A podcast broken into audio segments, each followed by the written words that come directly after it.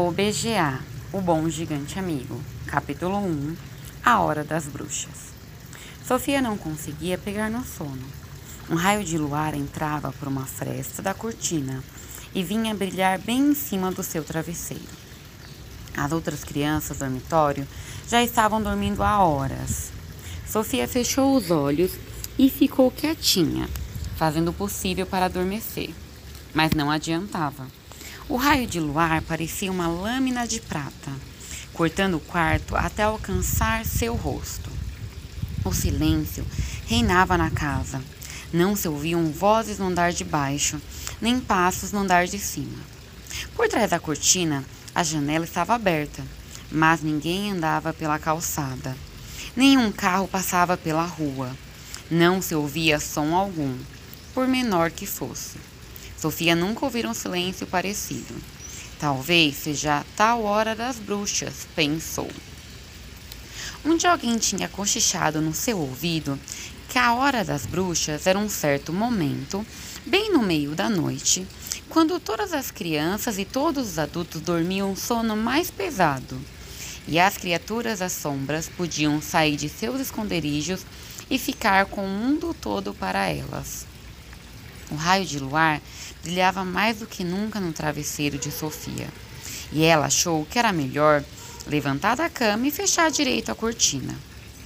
As meninas eram castigadas se fossem apanhadas fora da cama depois que apagavam a luz, mesmo se dissessem que tinham ido ao banheiro. Isso não servia de desculpa.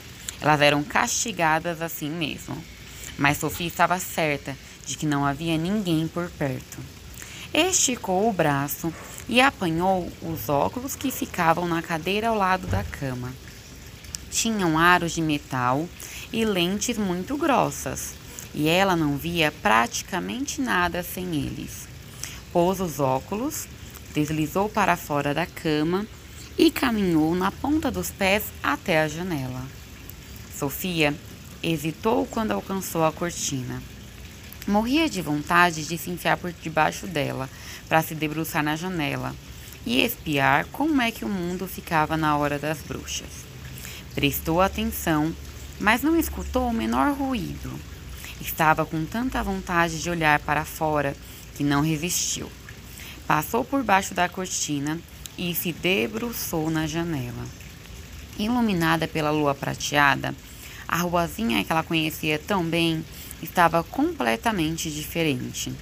As casas pareciam velhas e tortas, como as casas que aparecem nas ilustrações dos contos de fada. Havia uma claridade pálida, leitosa e fantasmagórica. Do outro lado da rua, podia ver a lojinha da senhora Hence, onde as meninas compravam botões, novelos de lã e pedaços de elástico. Não parecia real, encoberta como estava pela neblina. Os olhos de Sofia percorreram a rua. De repente, ela ficou gelada. Alguma coisa vinha andando pela rua. Uma coisa escura, uma coisa alta e escura. Uma coisa muito alta, muito escura e muito magra.